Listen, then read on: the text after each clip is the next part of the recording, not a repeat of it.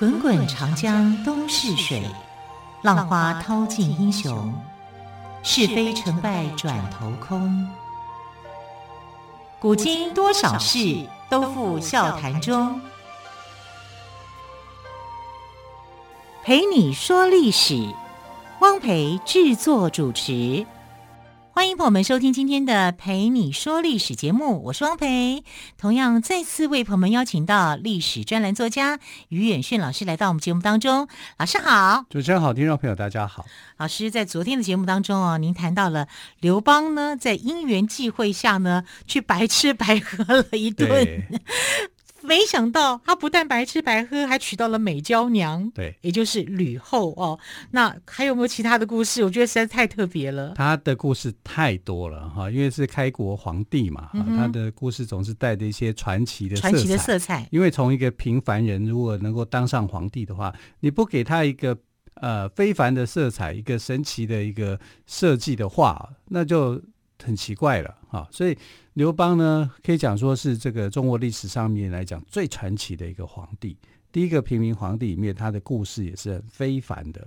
我们看他到底是怎么样去成功的啊？因为因为他的人生的履历一开始就不漂亮嘛，就是爸爸也不喜欢你，对不对？兄弟其实也排挤他，就是在这种情况之下，他就靠着自己的天生的这种海派的一个个性，认识了各路的朋友。啊，其他的兄弟们，所以他为什么会叫刘邦刘兄啊？就是这样哈，就是呃交游非常的广阔啊，然后当上了泗水亭长，然后白吃白喝去这个换得吕公的信任啊，然后吕公就把他的女儿啊嫁给他，就是后来的吕后。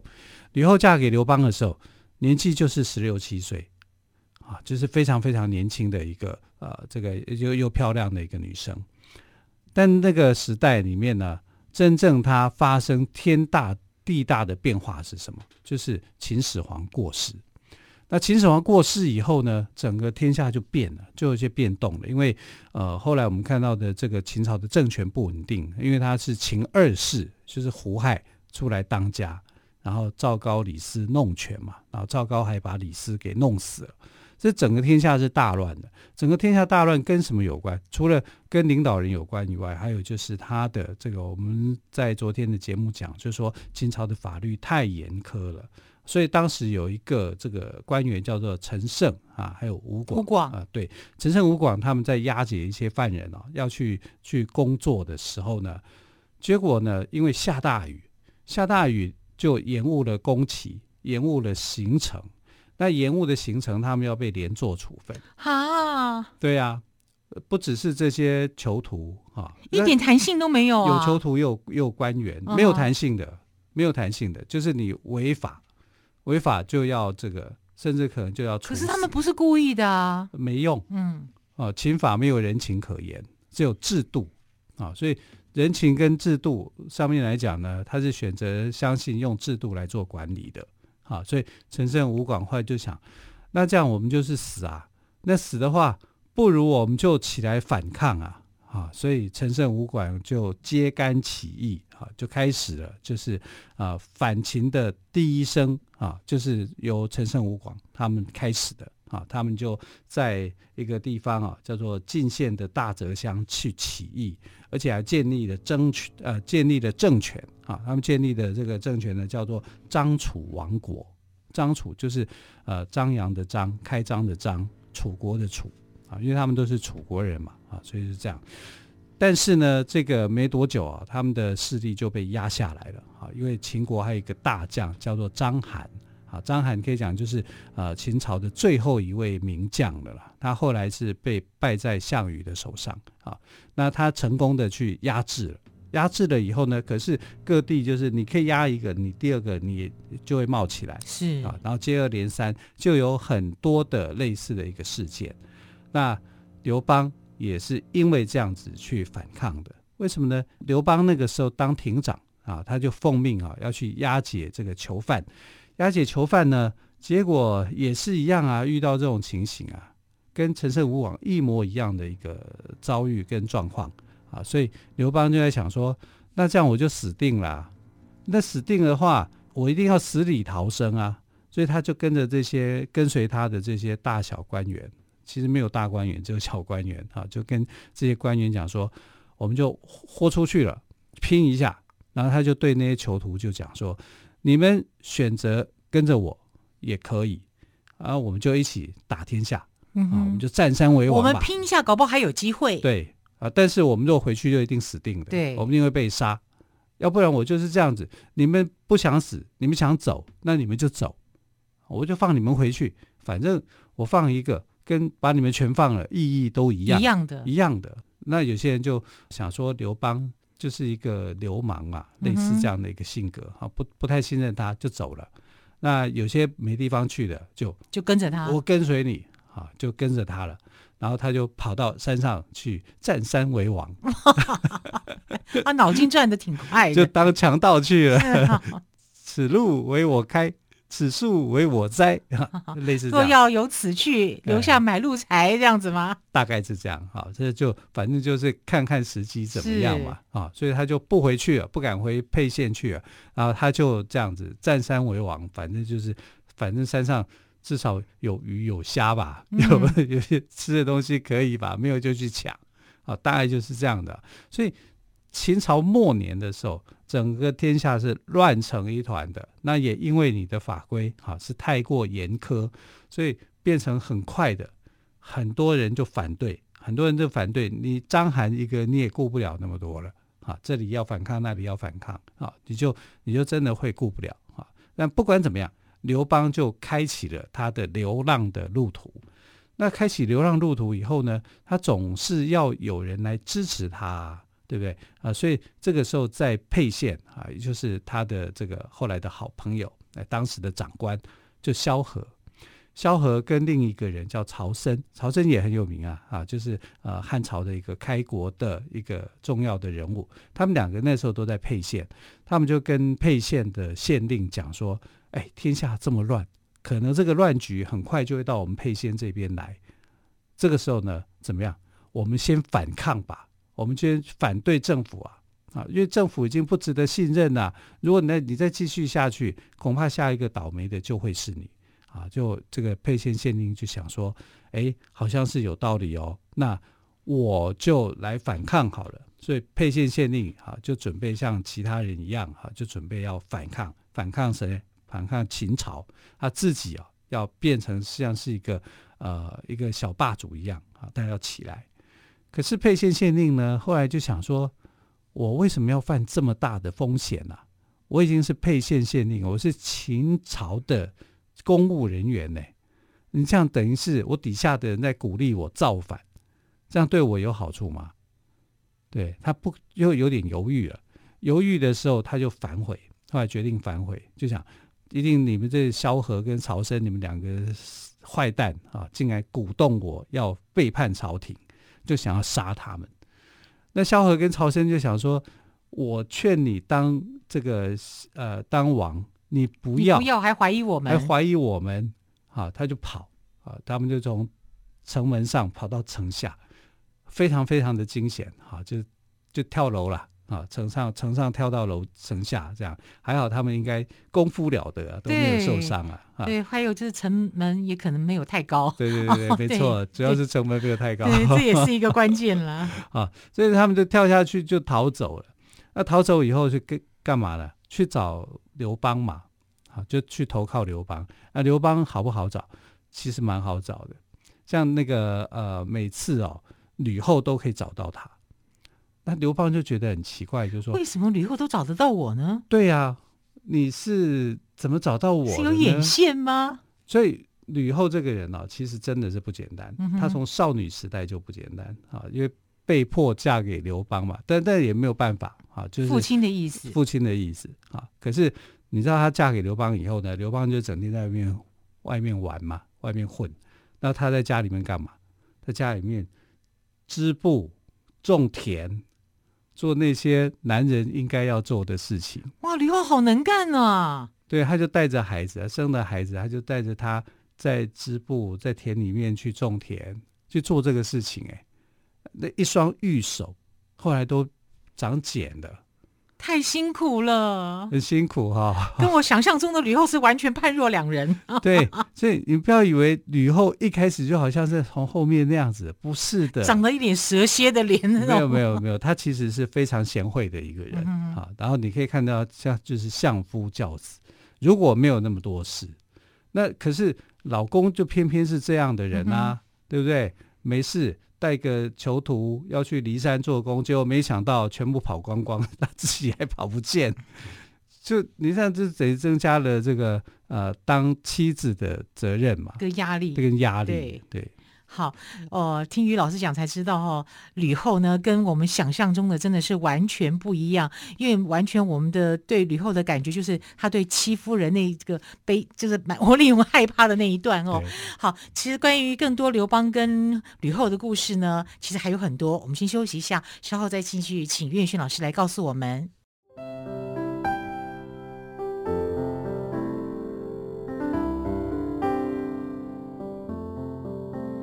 听见台北的声音，拥有颗热情的心，有爱与梦想的电台，台北广播 FM 九三点一。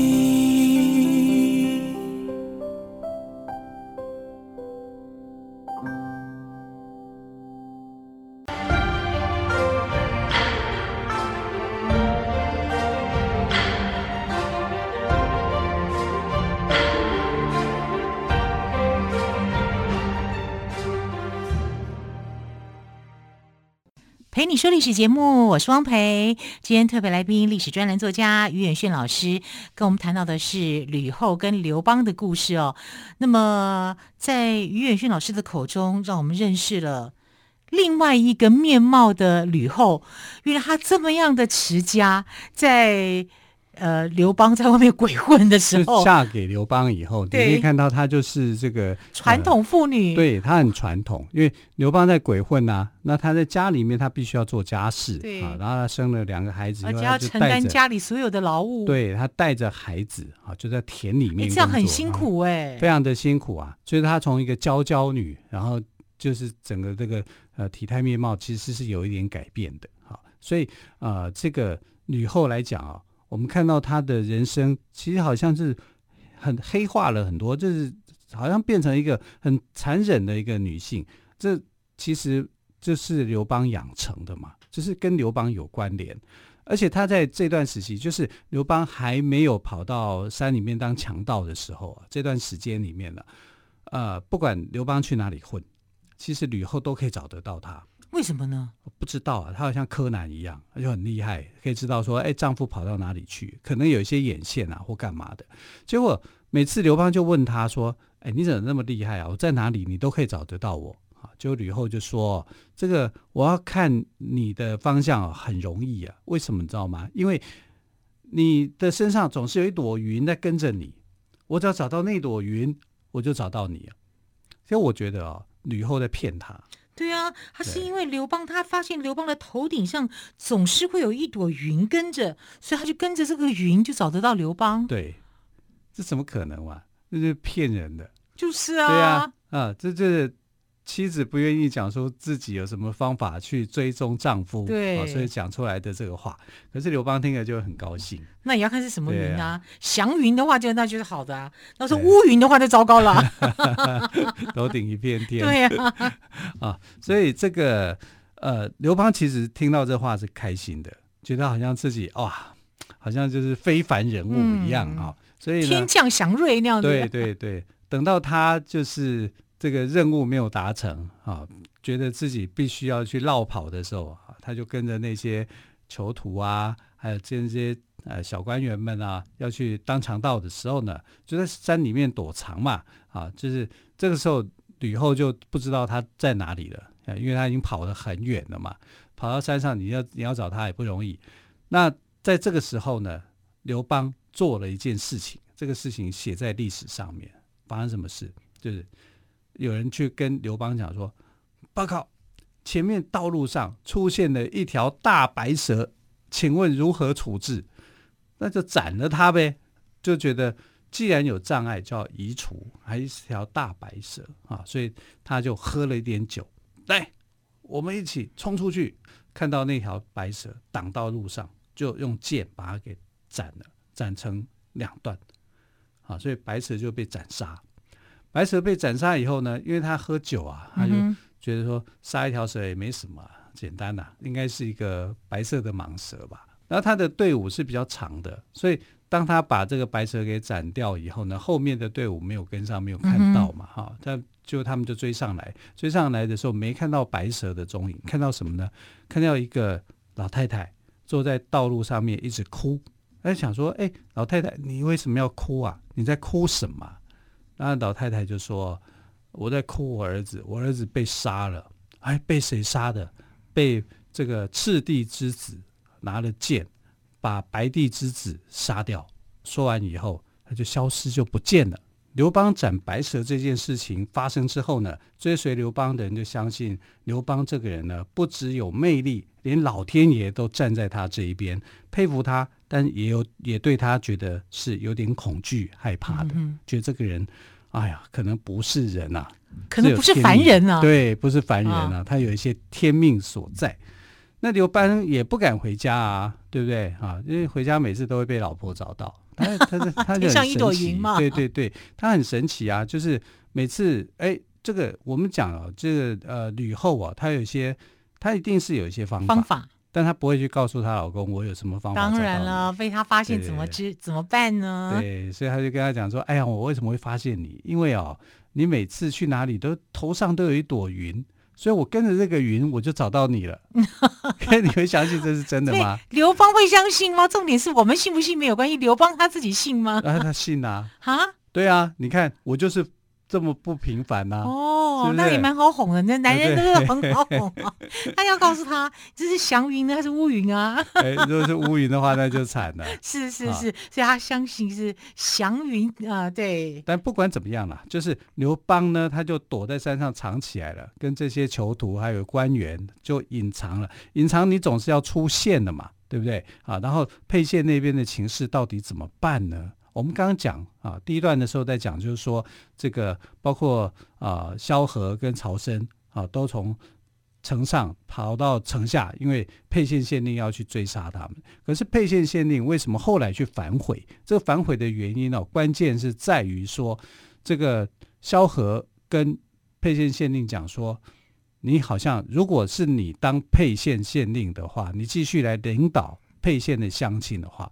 沛县乡亲可能不会信任你，因为这个时候是大乱、大乱的时期，整个没有秩序，大家不相信秦国的法律，大家不相信秦国的这些制度，那你又是秦国的官员啊，所以你可能是压不住他们的，你不不被杀掉就已经偷都偷笑了啊！就沛县县令讲说，哎，这好像有点道理啊，有点道理，那我该怎么办才会对自己比较好呢？他说，你就去到那些。逃亡在山中的这些亡命之徒，把他找回来。这群人呢，是有能力去镇压这个，或者是说跟乡亲去讲道理的，乡亲会愿意听他们的。沛县县令就犹豫不决，犹豫不决的时候呢，他就后来他就想说：“你萧何，你根本就是没有安好好心眼，你根本就是想把刘邦给找回来。”所以他就反悔。反悔以后呢，就去追杀他们，才有我们在第一段的时候所讲的内幕的发生。可是你沛县县令占有整个的沛县，对你来讲到底是好处还是坏处呢？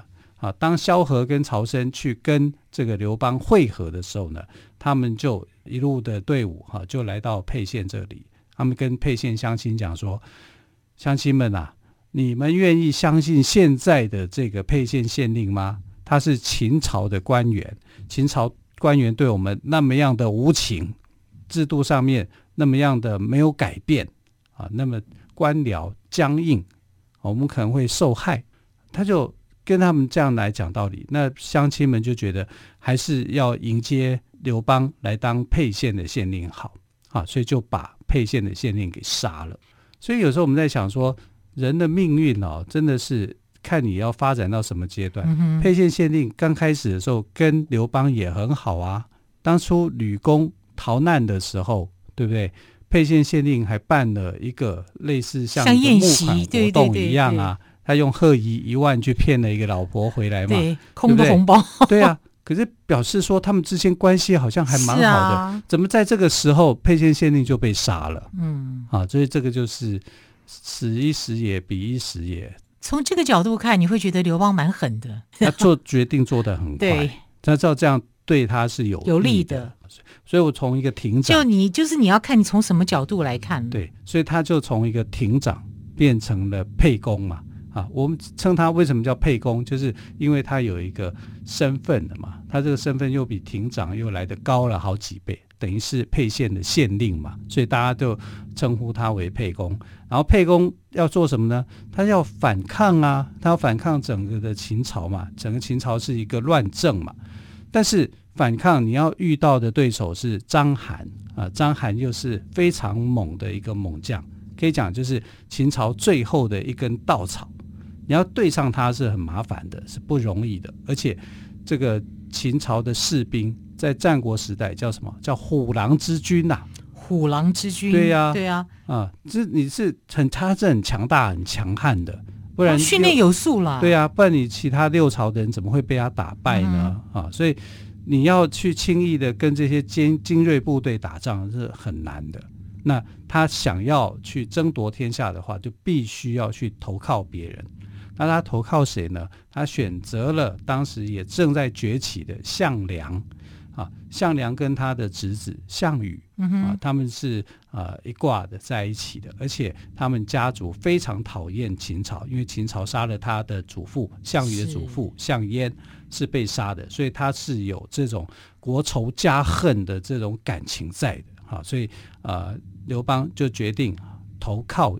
这个项梁来做进一步的打算。嗯、是，总之呢，刘邦呢，他从最不起眼的刘季变成了沛县的县令，并且被斥尊称为沛公哦。从此开始了他不平凡的人生。当然，也有更多人来追随他了哦。好，非常谢谢岳迅老师今天跟我们说刘邦斩白蛇的故事。老师，谢谢喽。谢谢。亲爱的朋友，更多刘邦的故事，欢迎您明天继续收听。我们就明天再会，拜拜。